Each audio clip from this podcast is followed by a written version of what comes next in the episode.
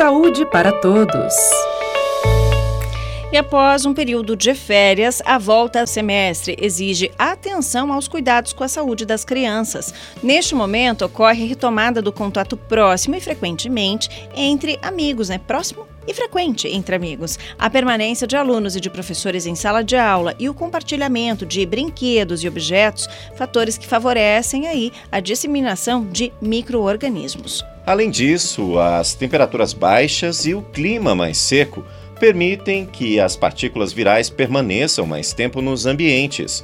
Com isso, há um aumento da incidência de doenças respiratórias, como gripes e resfriados, além das já conhecidas gastroenterites. Será que é possível prevenir essas doenças no ambiente escolar? principalmente em crianças menores?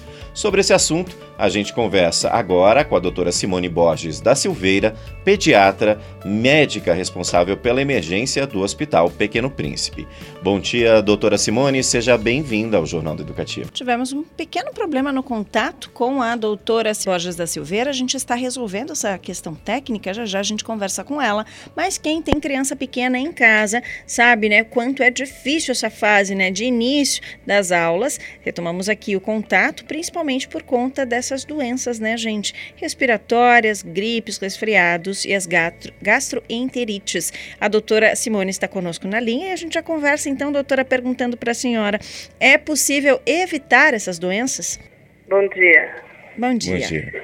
É, nós tentamos evitar o que a gente sempre orienta os pais é no indício de qualquer febre, tosse ou início de uma diarreia, que não envie essas crianças para a escola, evitando a disseminação dos micro-organismos. E doutora, nesse caso, né, é, de que maneira eles podem fortalecer os pais a imunidade dos filhos? Então, sempre importante eh, são as consultas de acompanhamento com os pediatras, as consultas de rotina. Há uma alimentação saudável, uma noite de sono, né? Então, o que a gente sempre orienta, voltou às aulas, orientar a rotina do sono, oito horas para essas crianças dormirem. E uma alimentação mais saudável, incluindo frutas, verduras, e muito líquido. Uhum. E qual que é a importância, então, de, de, a gente manter também, além da alimentação saudável, claro, né, doutora, mas também todas as refeições? Porque a gente sabe que na vida corrida, né, nesse corre-corre de rotina, principalmente nessa retomada das aulas, nem sempre é fácil para a família se adaptar a essa rotina e acaba pulando alguma refeição e fazendo lanche. É importante frisar que isso não faz bem para a saúde também e pode afetar o sistema imunológico das crianças e até mesmo o nosso, né?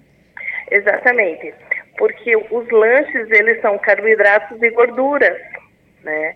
Então você acaba levando as crianças a um sobrepeso e com isso ela fica mais disposta a, a ter doenças. E doutora, em caso da criança doente, qual a recomendação para os pais e para as escolas? O que a gente recomenda assim, no indício de uma doença, levar o pediatra, tá? O pediatra que acompanha ou as emergências de pediatria que a gente tem na cidade. E não enviar essa criança para a escola. E, doutora, é importante também, né, frisar quando levar para o médico, né, de que forma procurar esse atendimento. Ah, existem muitos pais que têm medo de procurar o pronto atendimento, preferem, né, esperar um pouquinho, manter com algum medicamento de emergência em casa e ir até uma consulta, ao consultório e não nos pronto atendimentos. O que, que a senhora recomenda para a gente?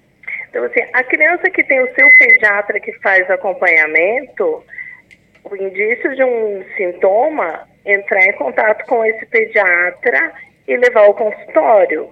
O que a gerente orienta, os casos de emergência são aquelas crianças que estão com febre, que com a mesma medicação ela não abaixa. Vômitos, você tenta medicar a criança e ela não para de vomitar, porque isso, a criança começa a correr o risco de ter uma desidratação é, o esforço respiratório, a criança respirando mais rápido, respirações mais curtas. esse nosso tempo seco, ele propicia para crises de asma. Então, nesses casos, levar na emergência. Uhum. E doutora, esse último semestre, né, principalmente para os é, para as crianças maiores, os adolescentes também, geralmente há uma corrida contra o tempo, há, há aqueles que vão prestar vestibular, há aqueles que precisam recuperar suas notas para não reprovar, né? Como que os pais podem ajudar a preparar os filhos para esse período, né? Para que isso não cause um, um, problema emocional ou interfira também na imunidade de, desses, desses jovens, crianças e adolescentes.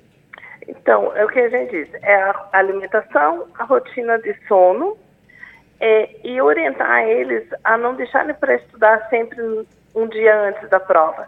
Ter uma rotina de estudo, diminuir o uso de celulares e o uso de tempo de televisão.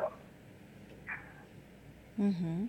Tem que ter cuidado sempre, né? O equilíbrio é o, o segredo, né, doutora? Exatamente, ter esse equilíbrio os pais têm que dividir a criança, ela tem que ir para a escola, ela tem que ter o seu tempo para brincar, para se distrair, para relaxar, e o seu tempo de, de diversão, de celulares, de televisão e tudo. Tentar equilibrar todos esses horários. Uhum. E não esquecer né, que ainda é fase de infância, adolescência, o lazer é primordial. Se para a gente, né, na vida adulta, o lazer é importante, quanto mais para eles, né? Exatamente, exatamente. Tá certo, doutora. A gente agradece a sua participação aqui no Jornal da Educativa e deseja uma ótima quinta-feira. Obrigada. Boa quinta-feira para vocês. Obrigada. Nós conversamos com a doutora Simone Borges da Silveira, pediatra e médica responsável pela emergência do Hospital Pequeno Príncipe. Agora são 7 horas e 39 minutos, faz 10 graus aqui em Curitiba. E a gente segue falando de saúde, de imunização. A gente tem aí o reforço das orientações